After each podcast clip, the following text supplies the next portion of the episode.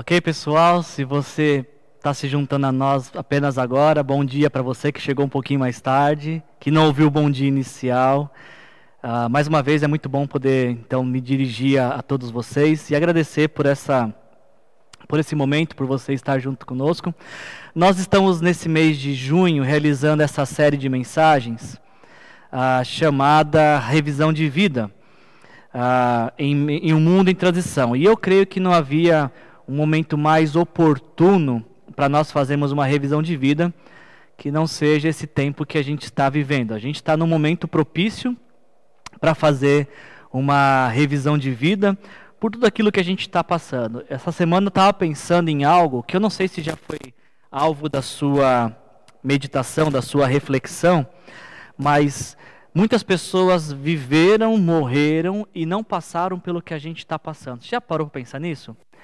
Que existe milhares, talvez milhões de pessoas, talvez não, certamente milhões de pessoas que não tiveram que lidar com essa realidade com a qual nós estamos lidando.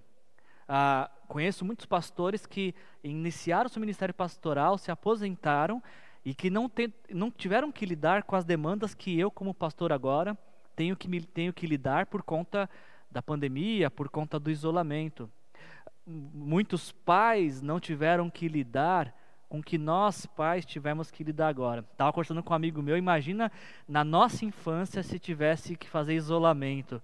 Como seria difícil, porque eu pelo menos eu passava o dia inteiro na rua, então imagina na nossa infância se tivesse esse isolamento que os nossos filhos estão passando agora. Os nossos pais não tiveram que lidar uh, com crianças em isolamento e com tantas tarefas escolares, assim como nós estamos tendo que lidar. Muitas, muitos profissionais iniciaram sua carreira, se aposentaram sem nunca ter feito um home office. Então você percebe que uh, muitas das coisas que nós estamos vivendo nos nossos dias uh, são novidade uh, para muitas pessoas não viveram o que a gente está vivendo. Então, é, eu queria te trazer uma palavra de encorajamento no sentido de que se você não tem todas as respostas que você sente necessidade de ter, uh, não se sinta culpado ou pesado por isso, porque na verdade ninguém tem.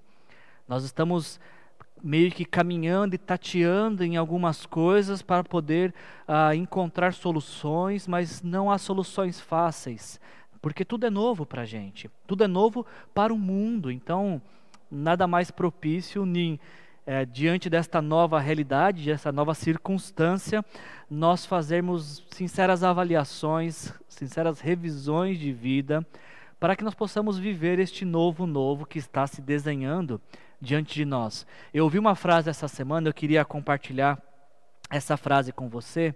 Olha que interessante essa frase do pastor Armando Bispo. Ele diz: A pandemia nos trouxe um grande benefício não só ela nos obrigou a usar máscaras, mas também nos obrigou a retirar muito de nossas próprias máscaras. De um lado, temos o sentimento da gravidade do momento, do medo, do isolamento, da crise, e de, de outro lado, nós temos a importância e alegria de ver a Igreja de Cristo reagindo a esse movimento de modo que ninguém consegue parar a igreja de casa em casa, nem a pandemia, nem governos, nem aqui, nem na China ou no Oriente Médio. Eu achei interessante essa frase uh, do pastor Armando Bispo, porque de verdade a gente ganhou agora um novo, uh, uma nova vestimenta, posso dizer assim, né, a máscara. Mas é verdade que esse tempo também de pandemia fez com que muitas de nossas máscaras caíssem. Uh, tivemos que começar a se deparar com coisas que talvez estavam encobertas por uma vida agitada, corrida, uma vida sem propósito. E agora nossas algumas de nossas máscaras caíram para que a gente possa encarar a realidade e poder uh, tratar aquilo que precisa ser tratado e que por tanto tempo esteve encoberto. Por exemplo, uh, nós estamos percebendo que esse tempo que estamos passando tem nos pedido a fazer uma revisão de nossas emoções. Esse tempo pelo qual a gente está passando tem nos convidado a fazer uma revisão sobre nossas relações, sobre nossos relacionamentos. Esse tempo com o qual nós estamos tendo que lidar, certamente está nos convidando a fazer uma revisão sobre aquilo que era prioridade para nós, sobre o que achávamos ser prioridade. E como não podia ser diferente, nós estamos passando por um período onde se faz necessário uma revisão da fé e observarmos aonde a nossa, a nossa fé e esperança estava estabelecida. Ah, eu espero que de alguma forma, então, essa, essa série que a gente está realizando ah, possa estar te ajudando nesse sentido, de você parar, aproveitar para que está tudo parado e fechar para balanço e, e, reavaliar sua vida. O, o fato é que ah, seria muito frustrante você perceber que você passou por esse momento histórico na humanidade e continua a mesma pessoa. Não sei se você já tinha refletido nisso, mas 2020 vai ser aquele ano que será tema de muitas e muitas aulas nos próximos anos que virão. Ah, nos próximos anos, os professores terão que voltar a 2020 para falar do que aconteceu. E também muitas das coisas que vão ser desenvolvidas nos próximos anos terão como matéria-prima as experiências de 2020, do isolamento causado pela pandemia, do coronavírus. Então, esse é um tempo propício para que você possa, para que nós possamos fazer uma revisão de vida, avaliarmos a nossa história, o que vivemos até aqui e como esperamos viver daqui para frente. É óbvio que nós lamentamos todo o sofrimento causado pela pandemia, todas as mortes, nós nos compadecemos ah, daqueles que perderam seus entes queridos, nós entendemos toda a preocupação por conta da economia, mas não, não podemos ah, desconsiderar também que essa pandemia está nos dando oportunidade de crescimento, de amadurecimento, de aprofundamento de relacionamentos. Então, ah, Vamos olhar para esse outro. Quero, essa série tem essa, essa pretensão de nos ajudar a olhar para esse outro lado e, e sobre como a gente pode uh, lidar com a vida daqui para frente, com base nessa experiência que a gente está tendo. A gente propôs essa série, Revisão de Vida, e estamos como proposta dessa série dizendo que toda revisão de vida tem que passar pelo plano de Deus para mim e para sua vida não há revisão de vida que não contemple ah, o plano e vontade de Deus, porque uma revisão de vida que não considera a vontade de Deus já é uma revisão furada, já é uma revisão ah, equivocada, já é uma, uma revisão burlada já. Então, é, o que nós temos conversado nesta série é que nós precisamos rever nossas vidas a partir da história de Deus, da história de Deus em nossas vidas e daquilo que Deus tem desenvolvido como história no mundo. Na, é, no mundo. A gente tem chamado o mover de Deus na história de missão. Ah, Deus chama homens e mulheres para fazer parte do seu mover na história e anunciar o seu amor a todas as pessoas. Isso é a missão. E é assim que Jesus chama os seus discípulos para viverem em missão, ou seja, viverem ah, em função de proclamar ao mundo o amor de Deus. Na semana passada a gente viu um pouquinho sobre isso, sobre como ah, termos a nossa vida como base, da, tendo a, a, missão como base de nossas vidas. E o Rômulo nos falou uma, uma frase semana passada que eu achei bem bacana. Ele disse a seguinte frase: ah, Jesus não muda a nossa vida para sermos melhores que as pessoas. Ele nos muda para sermos melhores para as pessoas. Não é interessante essa frase? Ah, Jesus não nos muda para que venhamos a ser a nata da sociedade e desprezando todas as outras que não tiveram relacionamento com Jesus. Não, muito pelo contrário. Jesus nos muda para que possamos ir a todos os lugares da sociedade, proclamar esse amor e viver em função das pessoas, e viver em função de reconectar pessoas com Deus. Uh, a gente está falando um pouquinho sobre isso, essa é a nossa expectativa, que uh, durante essa série de mensagens você perceba o quanto Deus te ama e o quanto a sua vida é importante para Deus. Ele é tão importante ao ponto de Jesus ter morrido na cruz por você para te trazer para perto, para fazer parte da, da história daquilo que Ele está fazendo no mundo. E a gente vai então dar, dar sequência nesta nessa série de mensagens. Nós já falamos até aqui sobre a, a demanda daqueles que Deus quer alcançar e isso exige de nós uma, uma grande disposição. Nós falamos sobre a, a, disposição de nos envolvermos com Deus, que somada à confiança de que Ele nos capacita, nós podemos fazer tudo aquilo que Ele nos chamou para fazer. E hoje eu quero então dar sequência a esta série de mensagens com você, conversando um pouquinho sobre este tema: revisão de vida, uma confiança que supera todos os desafios. Hoje a gente vai conversar um pouquinho uh, que o Senhor nos chama para fazer parte do seu mover no mundo, na história, mas viver em missão, viver de acordo com a vontade de Deus, nos coloca, por vezes, pode nos colocar diante de cenários perigosos, de cenários uh, de conflito. E é, é sobre isso que eu queria falar um pouquinho com você. Eu sei que falar sobre conflito, desafios, dificuldades, nem sempre é, é muito simples, é muito fácil, porque ah, nós não queremos nem é, passar por desafios, nem sempre queremos ter que ah, obter vitórias passando antes por desafios. Mas nesse texto que nós lemos, vamos ler, e que apresenta tantos desafios, nós temos, é interessante notarmos, eu queria que você notasse isso, que para cada desafio, perigo, ah, obstáculo que Jesus apresenta sobre viver em missão, ele também apresenta uma promessa, um consolo, um encorajamento. E logo de início já posso te dizer que Jesus não te deixa sozinho diante dos seus desafios. Jesus não te larga no meio dos seus desafios. Pelo contrário, ele se dispõe a passar com você por todos os desafios, por todos os perigos, por todos os obstáculos. Se nesta manhã você percebe que você está tendo, tá, está tendo que lidar com algum desafio que parece grande demais para você. Maior é Jesus na sua vida e, e, Ele quer te ajudar a passar por toda essa situação. Então, a revisão de vida, uma confiança que supera os desafios. Para trabalhar esse tema com você, eu peço que você me acompanhe, por favor, na leitura de Mateus, capítulo 10, versículos de 11 a 39. E esse texto nos diz as seguintes palavras.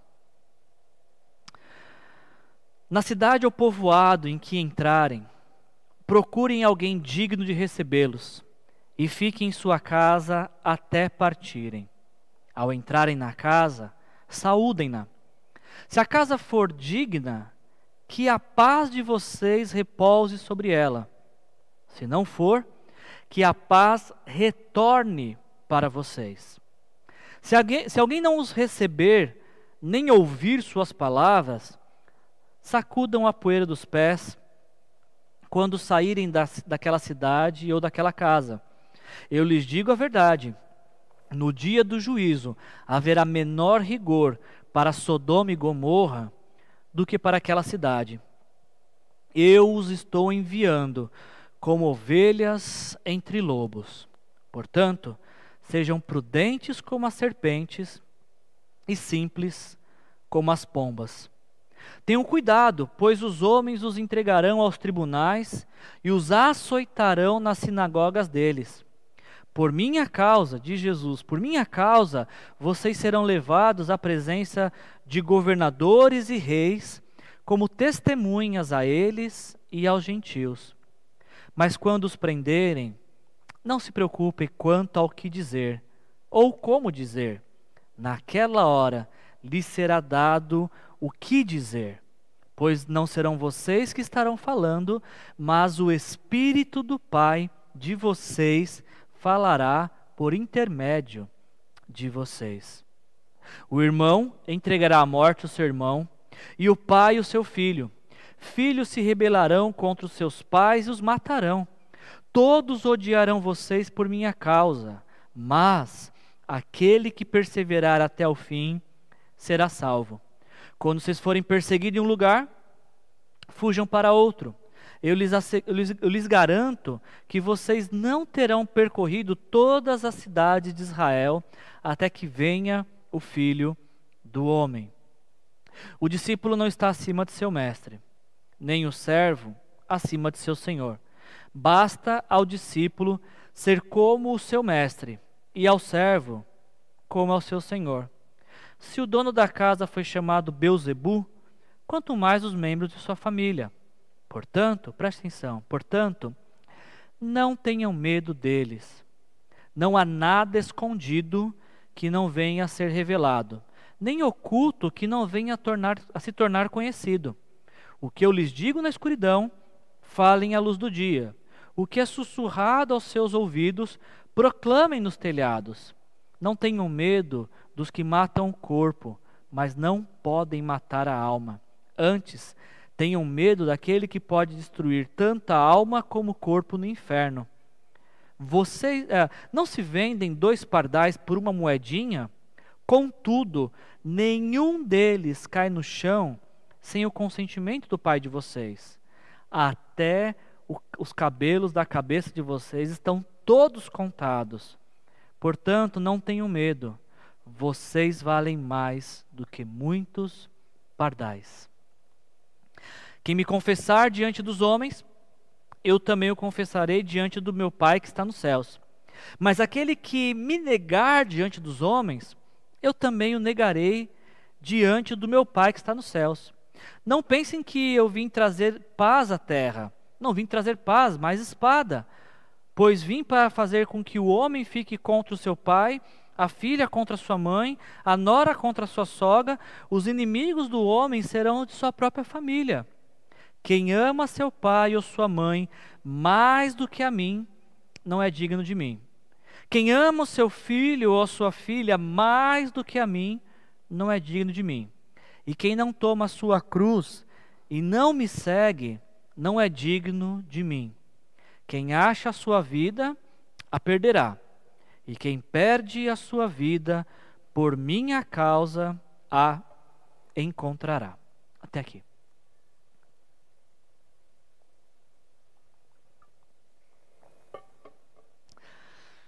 Na cidade. Ah, perdão. Quando nós desenvolvemos esta série de mensagens e decidimos baseá-la nesse texto de Mateus, nós tivemos a impressão de que esse, texto, esse, texto, esse texto ele tem três divisões básicas. Jesus ele inicia, ah, envia os seus discípulos para abençoar as pessoas com o anúncio do reino. E quando Jesus fala o reino está próximo, não é um próximo cronológico, que está para chegar em alguns dias. É o próximo de que está ao alcance das mãos, que está perto, que está é palpável. O reino dos céus está próximo, está ao alcance de todos aqueles que se rendem a Jesus, de que aceitam o seu amor e o seu sacrifício na cruz. O reino está próximo destes. Então, o texto de Mateus que nós selecionamos para essa série, ele tem essas três divisões. Jesus inicia dando instruções para de que essas vidas a causa de Jesus em todo momento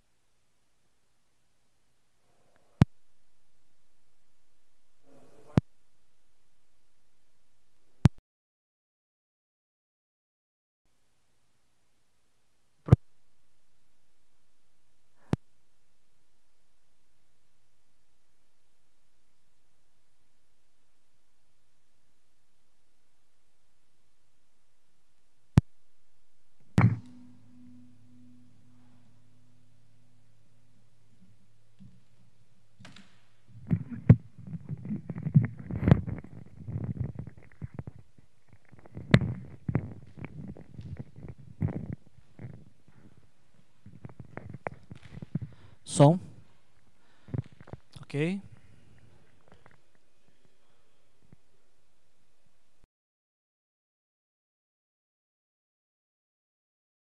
Ok, acho que agora todos estão me ouvindo.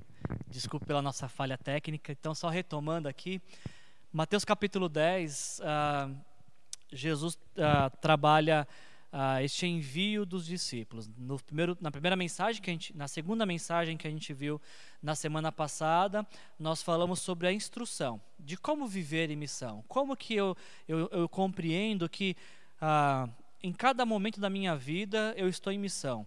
Vivendo na minha casa com a minha família, ali estou em missão. A missão de proclamar o amor de Deus. No trabalho, na escola, onde quer que eu esteja, no lazer, estou em missão. Nós vimos isso semana passada, Jesus dando essa instrução. Hoje a gente vai ver sobre os desafios de viver em missão. A segunda divisão desse texto de Mateus 10 nos apresenta o desafio que podem surgir enquanto nós escolhemos viver em missão. E aí, então, semana que vem, a última mensagem dessa série vai falar da, das recompensas de se viver em missão, da recompensa de viver comprometido e engajado com o que Deus está fazendo no mundo, na história comprometer os benefícios de, de se juntar a Deus naquilo que Ele está fazendo na história. Então, ah, no texto que a gente vai ver hoje, nós vamos ver que Jesus está enviando seus discípulos e ele está dizendo para os discípulos todos os perigos que eles poderiam correr ah, ao viver em missão. Jesus ele dá todo o panorama, não apenas as coisas boas que aconteceriam, mas as coisas difíceis com as quais eles teriam que lidar também. Ah, uma frase que, que eu queria destacar para você, do começo da nossa leitura, Jesus diz as seguintes palavras: ah, Quando vocês entrarem nas cidades ou povoados, procurem alguém digno de recebê-los e fiquem em sua casa até partirem. E ao entrarem na casa, saúdem-na. Se a casa for digna, que a paz de vocês repouse sobre ela. Se não for, que a paz retorne para vocês. Eu gostaria de destacar apenas dois pontos do que Jesus está falando aqui, para que isso nos servisse de, de introdução da, daquilo que a gente vai conversar daqui para frente. Primeira coisa que, quando eu preparei essa mensagem, eu fiquei olhando, ah, Jesus falando para os discípulos: olha, ah, procurem alguém digno e uma casa digna. E eu fiquei pensando assim: como é que deveria ser essa procura dos discípulos? Eu confesso que eu gastei um pouco de tempo nesse texto porque Jesus falou que os discípulos deveriam procurar por, um, por alguém digno e depois por uma casa digna. E eu fiquei pensando, mas como é que é uma casa digna? Ou quais as características que uma pessoa tem que ter para ser considerada uma pessoa digna? Ah, o que, que torna, torna alguém digno de receber um discípulo que Jesus está enviando para proclamar o reino de Deus? Para a gente poder entender um pouquinho disso, sobre o que é uma pessoa digna, uma casa digna, nós precisamos voltar na primeira mensagem que nós re realizamos nessa série, quando nós lemos em Mateus capítulo 9, versículo 36, que Jesus olha para a multidão e se compadece da multidão, porque a multidão, ela ela é, está desamparada e aflita como ovelha sem pastor. E aí então, em resposta a essa compaixão, Jesus envia os seus discípulos para alcançar esta multidão, desamparada e aflita como ovelha sem pastor. Então, quando eu penso neste cenário maior, Jesus com compaixão das pessoas que estão perdidas e aflitas, como ovelhas sem pastor, e em resposta a isso enviando seus discípulos, me parece que pessoas dignas são pessoas abertas mensagem e ao mensageiro e a quem os enviou. Você entende isso? O que faz uma pessoa digna nesse contexto desse texto? Pessoas que estão abertas a mensagens, pessoas que querem receber mens a mensagem, pessoas que estão uh, sedentas, perdidas e, por estarem sedentas e perdidas, entendem que precisam do Salvador Jesus. E aí, então, quando vem um discípulo para anunciar essa mensagem, essas pessoas prontamente ah, estão abertas a essa mensagem. Procure alguém dignos. Eu imagino que isso signifique procure alguém que dê ouvidos à mensagem, que queira ouvir a mensagem. Outra coisa que Jesus fala nesse, início, que nos serve de contextualização dessa mensagem, ele fala que a paz de vocês repouse sobre elas, e eu acho esse ponto importantíssimo a ser destacado dessa leitura. Jesus fala que os discípulos, eles são emissários de paz. Quando os discípulos de Jesus estão proclamando o Evangelho, a mensagem do Evangelho é uma mensagem de paz, de reconciliação. É, a mensagem do Evangelho é a mensagem de Deus é, se reconciliando com o homem que estava perdido. Então, discípulos de Jesus, eles são emissários de paz. É muito importante que você preste atenção nisso. Jesus ele não manda os seus discípulos ofenderem as pessoas. Jesus não diz para os seus discípulos: olha, se alguém os agredir, que você agrida de volta. Que você ofe trate ofensa com ofensa, que você possa tributear dos seus adversários cada vez que você os vencê-los. Jesus não diz isso. Jesus não diz que seus discípulos deveriam externar toda a sua ira sobre aqueles que ah, lhes deferissem maus tratos, que os rejeitassem. Jesus não diz nada disso. Jesus diz que discípulo seu é um emissário de paz. Olha a ordem de Jesus: que a paz de vocês repouse sobre as pessoas e sobre a casa que os receberem. Que a paz de vocês. Jesus não nos chamou para incitar ódio. Jesus não nos chamou para gerar tumulto. Jesus não chama seus discípulos para ah, serem intolerantes. Jesus chama seus discípulos para proclamar a paz. Que a paz de vocês seja derramada, transborde sobre outras pessoas. Eu tenho aqui ah, uma caneca e ela está com água, e se eu esbarrar em alguém, o que vai transbordar? O que está aqui dentro. E é o que Jesus fala a mesma coisa, quando você esbarrar em alguém, que transborde dentro de, de transborde a partir de vocês a paz. Ah, isso tem que chamar a nossa atenção por dois motivos. Primeiro, ah, eu só posso transbordar paz se eu estiver cheio de paz. Você entende isso? Só é possível transbordar paz quem está cheio de paz. E mais, ah, não, o, o, que Jesus pede é que nós proclamemos esta paz e não, possa, não vive, possamos viver em guerra com outros. Isso nos leva a dois questionamentos pela frase de Jesus. Isso nos levaria a pensar que paz que está dentro de mim e dentro de você. Será que aqueles que esbarram em nós, aqueles que estão próximo de nós, o que transborda de mim e de você é paz? Que paz há dentro de você para ser transbordado em outras vidas? E outra pergunta tão importante quanto essa é sobre a vida de quem você tem transbordado paz.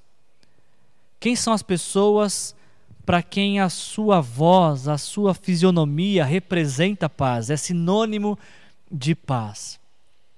Essa é a ordem de Jesus para todos aqueles que uh, estão se relacionando com Ele. Que a paz de vocês repouse sobre aqueles que, que não têm paz. Acho que seria importante considerarmos que se as pessoas que nos conhecem nos veem mais como emissários de paz ou como, ou como promotores de guerra. Quem te conhece, com quem você tem falado nesse tempo, te vê mais como um emissário da paz ou como um promotor de guerra? Será que nós somos conhecidos por apaziguar vidas ou, para, ou por intensificar conflitos? O apóstolo Paulo diz em Romanos, capítulo 12, versículo 17 e 18: Não retribua ninguém mal por mal. Procurem fazer o que é correto aos olhos de todos. Façam todo o possível para viver em paz com todos. Faça todo o possível para viver em paz.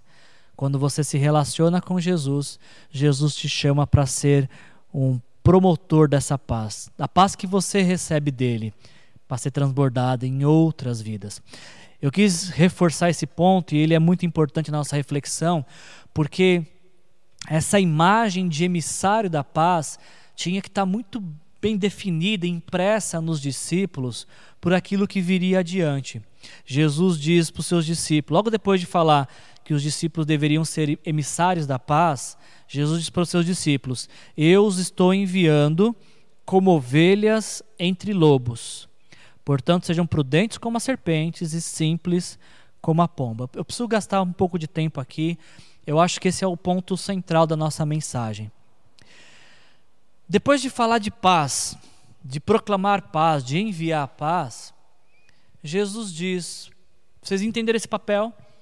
Que vocês são emissários de paz, que vocês devem transbordar paz. E imagina o discípulo falando: entendemos, Jesus, estamos prontos.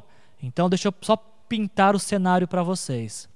Eu estou enviando vocês, é Jesus que está enviando. Eu estou enviando vocês entre, como ovelhas entre lobos. Pare para pensar um pouquinho nessa analogia que Jesus está propondo. Quais as chances de sobrevivência de uma ovelha no meio de uma alcateia. Tenta visualizar esse cenário: uma ovelha no meio de uma alcateia. Quais as chances desta ovelha sobreviver? Será que quando a ovelha entrasse, todos os lobos olhariam e diriam: opa, o jantar está servido? Se por um lado a ovelha é um animal indefeso, o lobo é um animal extremamente perigoso. Enquanto ovelhas vivem de forma pacífica, lobos vivem de forma voraz, de forma é, a, que atacam vidas para o seu benefício pessoal. Ovelhas se alimentam do alimento que lhes é oferecido, lobos se alimentam daquilo que eles matam, daquilo que eles destroem.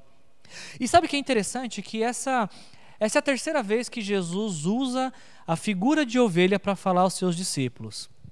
Na primeira mensagem, nós vimos Jesus falando que as multidões eram como ovelhas sem pastor, ou seja, os discípulos deveriam ser aqueles que ah, guiariam essas pessoas até Deus. Semana passada nós vimos o Romulo nos falando que ah, Jesus deu a, a, direção específica para os seus discípulos de que eles deveriam ir às ovelhas perdidas da casa de Israel. Ou seja, além de guiar aqueles que estavam ah, ah, desviados, ah, desamparados, os discípulos também fariam esse papel de pastor de resgatar ovelhas perdidas. Mas agora Jesus ele parece inverter esse papel e não são mais os discípulos na figura de pastor que vai guiar e resgatar ovelhas, mas agora os discípulos são as ovelhas em um cenário extremamente perigoso. Não sei se você já tinha lido esse texto, ouvido essa expressão, eis que vos envio como ovelhas entre lobos. E eu, eu não sei, há muito tempo atrás, quando eu li esse texto, a minha, a minha imaginação ia longe. Eu imaginava uma ovelha no meio de uma alcateia, e aí essa ovelha abrindo os pelos e tendo no, sua, no seu peito super ovelha. E aí, com seu super poder de ovelha, o super poder da lã, ela destruiria todos os lobos. É, mas essa é uma, uma visão um pouco infantil, eu confesso. Não sei se você já tinha pensado nisso. Porque as ovelhas não foram chamadas para destruir os lobos. Não, as ovelhas não têm superpoderes que ah, faria com que elas derrotariam todos os lobos, que elas atacariam e destruiriam os lobos que tentassem atacá-la. Não é isso que Jesus está dizendo. Jesus não está dizendo que essas ovelhas teriam uma habilidade poderosa e com seu poder acabaria com toda a alcateia. Não, não é isso que Jesus está dizendo. As ovelhas, ovelha não tem a menor condição de enfrentar um lobo no conflito. Num conflito individual, quem dirá diante de um grande grupo?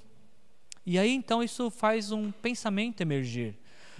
Por que, que Jesus envia seus discípulos em um ambiente tão hostil, semelhante o de ovelhas de ovelha entre lobos. E a única resposta que eu encontrei para esse pensamento do porquê Jesus envia seus discípulos para um ambiente hostil e perigoso, semelhante o de ovelha entre os lobos, a única explicação que encontrei é porque Jesus quer salvar os lobos. Deixa eu repetir isso para você. Jesus envia os seus discípulos a um mundo hostil, semelhante a ovelha que vai ao meio de lobos, porque Jesus quer salvar os lobos, mesmo que isso custe a vida das ovelhas. Jesus ama tanto os lobos, pessoas que são semelhantes aos lobos, que são guiadas por seus instintos destrutivos, que é a influência do pecado. Jesus ama tanto essas pessoas que ele é capaz de enviar a seus discípulos para salvar essas pessoas. Por que, que Jesus envia seu, uh, ou, seus discípulos como ovelha entre lobos? Porque ele quer salvar os lobos. Porque ele ama os lobos e ele quer resgatar esses lobos e, através da mensagem do reino, da proclamação do evangelho, transformar lobos em ovelhas. E o que Jesus está apresentando aos seus discípulos nada se difere do que aquilo que ele, Jesus, um dia experimentaria. Ah, o profeta Isaías, no, livro, no capítulo 53 de Isaías, diz as seguintes palavras: Certamente, falando sobre Jesus, certamente ele tomou sobre si as nossas enfermidades e levou sobre si as nossas doenças. Contudo, nós os consideramos castigado por Deus, por ele afligido e atingido. Mas ele foi transpassado por causa das nossas transgressões, foi esmagado por causa de nossas iniquidades. O castigo que nos trouxe a paz estava sobre ele, e por suas feridas fomos curados. Ele foi oprimido e afligido, contudo não abriu sua boca. Como um cordeiro, presta atenção, como um cordeiro foi levado para o matadouro, e como uma ovelha que diante dos seus tosqueadores fica calada, ele não abriu a sua boca. Quando Jesus foi crucificado, ele também estava como ovelha diante de lobos, que estavam destruindo de forma incansável e prazerosa, estavam deslacerando seu corpo com açoites, com agressões. E por que, que Jesus se submete a ser uma ovelha no meio de lobos? Para que ele pudesse transformar lobos e ovelhas. Quando Jesus está na cruz, não é apenas o corpo de Jesus que está sendo crucificado, mas também todos os pecados da humanidade. Na cruz não é apenas o Cristo crucificado, mas o pecado de toda a humanidade que está ali sendo crucificado também. Para que quando pela fé nos colocamos diante desta cruz, reconhecendo que nela estão os nossos pecados, que Jesus morre na a condenação de Jesus na cruz é por conta dos nossos pecados. Quando nós cremos nisso, então nós recebemos o perdão de Deus, recebemos a vida eterna e o Espírito Santo passa a habitar em nossas vidas, para que o nosso coração de lobo, guiado pelo instinto do pecado, seja transformado e venhamos a ser ovelhas, ovelhas que Jesus, o bom pastor, vai conduzir até a vida eterna. Eu não sei se essa analogia ela fala ao seu coração, se você percebe que você se parece muito mais com um lobo, guiado pelos instintos, conduzido por essa sede voraz de pecado.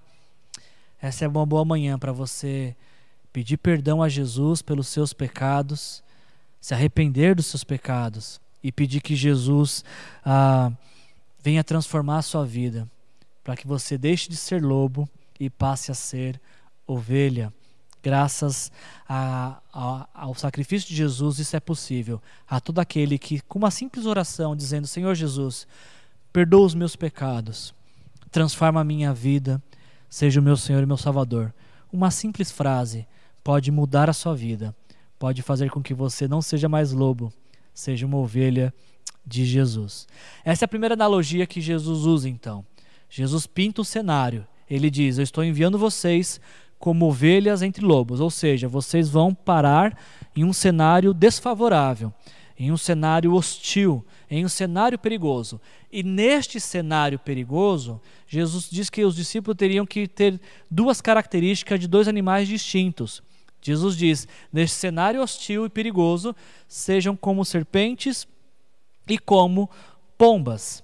Ah, e a gente tem que tentar entender o que Jesus está propondo aqui. Quando Jesus fala, sejam ah, prudentes como as serpentes, o que Jesus está dizendo é que de, os discípulos deveriam observar a característica da serpente, que, que são sempre animais astutos e rápidos para fugir de perigo. Da mesma maneira, assim como as serpentes, os discípulos deveriam ser capazes de avaliar as circunstâncias e se comportar de maneira apropriada diante do perigo. Escapar sem passar por vista, sem hesitação. Ser mais rápido que os seus predadores. Essa seria a característica que os discípulos teriam que ter. E como pombas, Jesus disse que os discípulos deveriam se comportar de uma maneira que não chamasse atenção, que passasse desapercebido pra, de, de forma que a ênfase estivesse na mensagem e, e naquele que os enviou, e não no mensageiro. Eu acho que Paulo vai desenvolver isso mais para frente, quando ele vai falar aos Romanos. Em Romanos 16, 19, Paulo diz: Todos têm ouvido falar da obediência de vocês, por isso estou muito alegre, mas quero que sejam sábios em relação ao que é bom e sem malícia em relação ao que é mal. Discípulos de Jesus vivem em um cenário hostil, como de ovelha entre lobos. Mas nesse cenário hostil, os discípulos não devem agredir os lobos. Pelo contrário, a cada momento de perigo, tem que ter essa sagacidade semelhante à da serpente e fugir. E no cenário de perigo, ser simples como a pomba. Ou seja, a ênfase não está naquilo que eles podem produzir, mas no Deus que os enviou. Então, tendo desenhado esse cenário, Jesus vai começar a nos mostrar ah, tanto ah, o perigo que os discípulos enfrentariam como ovelhas, mas os benefícios que eles receberiam por confiar em Deus. O primeiro texto que a gente lê, o primeiro texto que eu gostaria de dar ênfase para vocês, ah, diz sobre o custo da traição e o benefício da fidelidade, de, fidelidade de Deus. Do versículo 17 a 23, Jesus apresenta de que, como ovelha entre lobos, os discípulos de Jesus, por vezes, poderiam estar em situações em que eles seriam traídos. Ele diz isso no versículo 17: Tenham cuidado, porque os homens os entregarão aos tribunais e os açoitarão nas sinagogas ou seja, opressão do governo, opressão religiosa. E os discípulos seriam colocados nessas situações para dar testemunho de quem era Jesus, do amor resgatador de Jesus.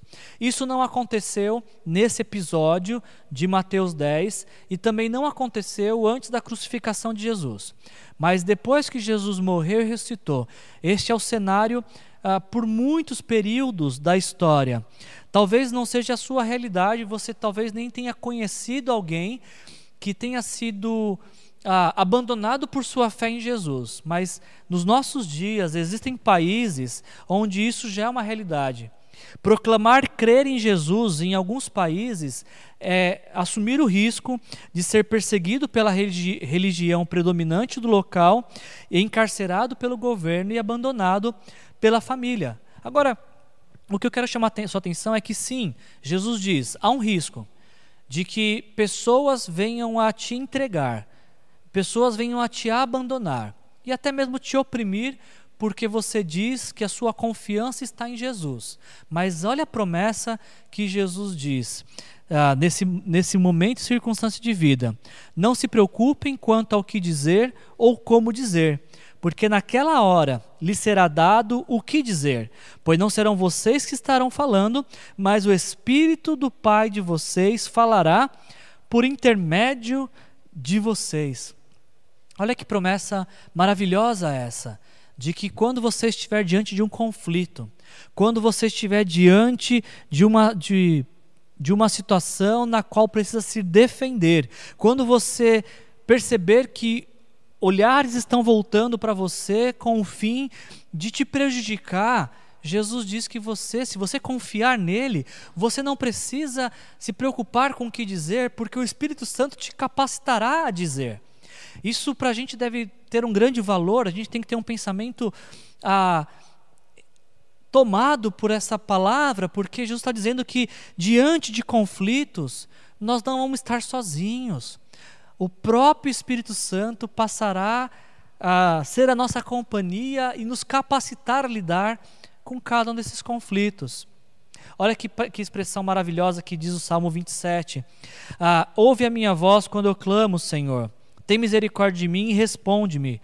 A teu respeito, diz meu coração, busca a minha face. A tua face, Senhor, buscarei.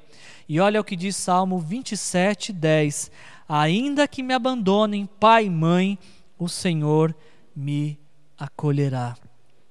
Algo parecido diz o profeta Isaías, em Isaías 49, 15, ele diz: Será que uma mãe pode esquecer do seu bebê, que ainda mama e não tem compaixão do filho que gerou? Embora ela possa se esquecer, eu não me esquecerei de você, diz o Senhor. Você pode viver em um cenário hostil, de perseguição, de afronta por você crer em Jesus, se essa for sua realidade. Mas neste cenário, se um dia acontecer, o que Jesus diz é: Eu vou estar junto com você. Todos podem te abandonar, eu sempre estarei com você. E te capacitando, dando as palavras certas que você tem que dizer. Eu sei que muitas pessoas, às vezes, eu já fiz isso muitas vezes em um cenário de hostilidade, onde tive que lidar com alguns confrontos e até mesmo ofensas dirigidas a mim por conta da minha fé em Jesus. Muitas foram as vezes que eu tentei defender a minha honra, a minha reputação, com a minha lógica, com o meu raciocínio e até mesmo respondendo ofensa com ofensa. Mas não é isso que Jesus está ensinando para os seus discípulos. Jesus está dizendo: vivendo entre lobos, se portem como ovelhas. E ovelha não se defende. Quem defende a ovelha é o pastor. Então, é o que Jesus está dizendo aqui. Vocês vão estar num cenário de dificuldade, de hostilidade. Serão traídos, mas eu estarei com vocês.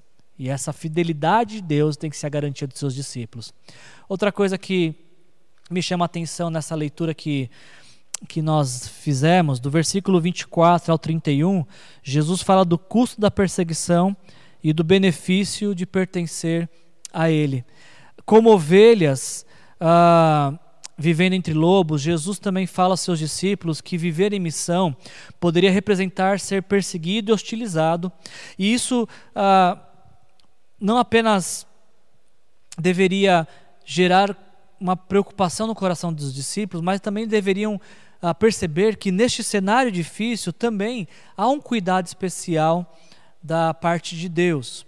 Pode ser que vocês sejam perseguidos, pode ser que vocês sejam hostilizados, mas olha que interessante que Jesus diz: Não se vendem dois pardais por uma moedinha? Contudo, nenhum deles cai no chão sem o consentimento do Pai de vocês. Até o cabelo da cabeça de vocês estão todos contados. Portanto, não tenham medo, vocês valem mais do que muitos pardais. Jesus está dizendo: se Deus cuida de um animal tão, tão simples, naquela época pardais eram vendidos a preço de aproximadamente 62 centavos. E Jesus está falando assim: se Deus cuida de criaturas tão sim, simples assim, de tão pouco valor de mercado, quem dirá de vocês que tem um valor inestimável? Se Deus cuida de alguém que custa tão pouco, quem dirá de você que custa muito? Você sabe qual é o valor da sua vida? Você sabe quanto sua vida custa? A tua vida é tão importante e ela é tão valiosa que o valor atribuído a ela é o sangue de Jesus. A Bíblia nos diz que nós somos comprados pelo sangue de Jesus. Você vale tanto para Deus, mas tanto para Deus, de que Deus ah, enviou Jesus ao mundo para resgatar a minha e a sua vida. Este é o valor da nossa vida, o sangue de Jesus sobre nós. A nossa vida tem valor e as perseguições e as dificuldades e a hostilidade não pode nos tirar esta certeza de que somos preciosos para Deus. Vocês valem mais do que muitos pardais. A, vida, a sua vida é preciosa, ela vale tanto que foi, valeu o custo do sangue de Jesus a sua vida tem valor para Deus. Você vale ah, tanto que Deus enviou Jesus ao mundo para te salvar. Então, em um cenário de perseguição, lembre-se de que você é valioso para Deus e que Deus não vai te abandonar. E por fim, o último ponto que eu queria ah, apresentar para vocês: o custo da divisão e o benefício de ser cuidado por Deus. Por fim, Jesus nos fala que Vivendo como ovelha entre lobos, os discípulos correriam o maior de todos os riscos, que é aquele de ter seu coração se apegando às coisas que são temporais, às coisas que são deste mundo. O maior risco que os discípulos correriam por proclamar a fé em Jesus seria justamente abandonar essa fé e não confiar no Deus eterno, mas nas coisas temporárias deixar seu coração ser seduzido por as coisas deste mundo. Nesse último ponto, Jesus fala que ele não veio ao mundo para trazer paz, mas veio trazer a espada. E essa ilustração que Jesus usa, ele não está falando de guerra, que a espada que ele veio trazer é uma espada para ferir, mas é um símbolo apenas de divisão. Assim como a espada divide aquilo que ela ataca, Jesus está dizendo que o evangelho, ao chegar em um lugar, em uma vida, em uma sociedade, ele vai causar uma divisão entre os que creem e os que não creem. E é por isso que é importante observarmos dois pontos desse último texto que Jesus está falando. Ele fala primeiro que quem não o confessar, perdão, quem o confessar diante do Pai, ele também o confessaria diante de Deus. Mas quem não o confessar, ele também não o confessaria diante de Deus. Primeira coisa que Jesus está dizendo aqui é que quem diz sim para Jesus no mundo, Jesus diz sim no céu para essa pessoa diante do Pai. Imagina essa cena: ah, uma pessoa que está durante toda a sua vida proclamando a fé e a esperança em Jesus, durante toda a sua vida está anunciando o reino. Quando ela chega no céu, Jesus fala: Aqui, Pai, quem chegou? Lembra que eu falava dele? Está aqui, ó, chegou. Essa é a ideia. Quem fala de Jesus ao mundo, Jesus fala deste para o Pai. E aí eu te perguntaria: quais são as coisas que Jesus tem falado sobre você ao Pai? Você, seu nome será que será que o seu nome, meu nome, é um nome que é falado muitas vezes no céu? É o que Jesus diz: aquele que me confessa diante dos homens, eu confessarei diante do Pai. Aquele que prega o Evangelho, que vive em função de anunciar o Evangelho, a salvação de Jesus, o amor de Jesus, este também é mencionado no céu. É feito menção sobre ele na eternidade. E uma outra coisa que Jesus coloca, que às vezes é muito mal compreendida, quando ele fala: quem ama seu pai ou sua mãe mais do que a mim não é digno de mim, e quem ama seu filho sua filha mais do que a mim não é digno de mim, é muito importante dizer que Jesus não está dizendo, preste atenção, Jesus não está dizendo que nós não devemos amar pai, mãe, filhos e cônjuge. Ele não está dizendo isso. Aliás, ao contrário, a Bíblia inteira nos incentiva a, a darmos amor, a amarmos intensamente pai, mãe, filhos, cônjuge. O que Jesus está dizendo aqui é que o nosso amor pelas pessoas com quem nos relacionamos não pode ser maior que o amor que nós temos por Ele. O amor que nós temos por Jesus tem que ser o maior amor, o amor primário, o amor principal. E por que, que Jesus diz isso? Porque quando nós amamos Jesus acima de todos, acima de tudo, este amor nos ensina a amar corretamente as pessoas. Quando amamos Jesus, temos condições de amar nossos pais, nossos filhos, nosso cônjuge com amor perfeito, o amor que vem de Jesus. E o contrário é verdadeiro, quando colocamos pai, mãe, filhos, cônjuge como nosso principal amor, esse, ah, essas relações tornam nossa causa última, nossa causa principal de viver. E isso, não nos, isso acaba se tornando mais uma idolatria do que um amor verdadeiro. Então o que Jesus diz é: nós precisamos amá-lo acima de tudo, acima de todos, e este amor principal por Jesus nos habilita a amar também incondicionalmente aqueles que estão próximo de nós. E ele ainda diz: quem acha a sua vida perderá, e quem perde a sua vida por minha causa a encontrará. Ou seja, quem se apega as coisas deste mundo e cria suas raízes neste mundo, acaba se perdendo com este mundo também. Agora, quem ah, não estima as coisas deste mundo como causa maior, mas apenas como objetos necessários para uma peregrinação até a eternidade, quem usa as coisas deste mundo apenas para promover a missão, Jesus diz que esse encontrou o verdadeiro sentido da vida, esse encontrou a verdadeira vida. Eu concluo a nossa mensagem nesta, nesta manhã. Uh, eu queria apenas deixar dois pensamentos para a gente falar sobre revisão de vida e lidar com os perigos da, da vida, mas confiando nas promessas de Deus. A primeira frase, eu quero fazer uso da, deste livro que a gente uh, está usando como base da, da série Revisão de Vida, do Ricardo Agreste, ele diz as seguintes palavras: A sensibilidade para com o mover de Deus em nossas próprias vidas nos leva a compreendermos muito do que acontece em nossa vida, história pessoal como parte de um projeto maior. Assim, perceber qual é o tempo de Deus para nossas vidas no presente nos leva a redimensionar nossos sentimentos, nossas metas e nossas atividades de forma mais sábia. Eu achei interessante essa frase do Ricardo neste livro, porque ele diz que nós precisamos ter sensibilidade com os nossos momentos na vida. Nenhuma situação ela ela é um fim em si mesma. Momentos alegres não são alegres para sempre. Momentos difíceis não são difíceis para sempre. É necessário ter essa sensibilidade para entender o mover de Deus nas nossas vidas. Por exemplo, essa, esse, esse momento que a gente está passando, essa pandemia, o que, que você tem entendido de Deus sobre este momento histórico? O que você tem entendido sobre a sua vida e os planos de Deus para a sua vida dentro deste momento que a gente está passando? Precisamos de sensibilidade para com o mover de Deus nas nossas próprias vidas, para que possamos ter condições de compreender ah, o, que nossa vida faz parte de um plano maior o plano de Deus na história, a missão de Deus na história. E eu ainda encerro com esta frase do Heuhart Niebuhr, que ele diz o seguinte: Deus me dê a serenidade para aceitar as coisas que não posso mudar, a coragem para mudar o que eu posso e a sabedoria para saber a diferença. Diante de várias situações que a gente pode viver, precisamos ter a serenidade para aceitar que algumas coisas não nos compete mudar.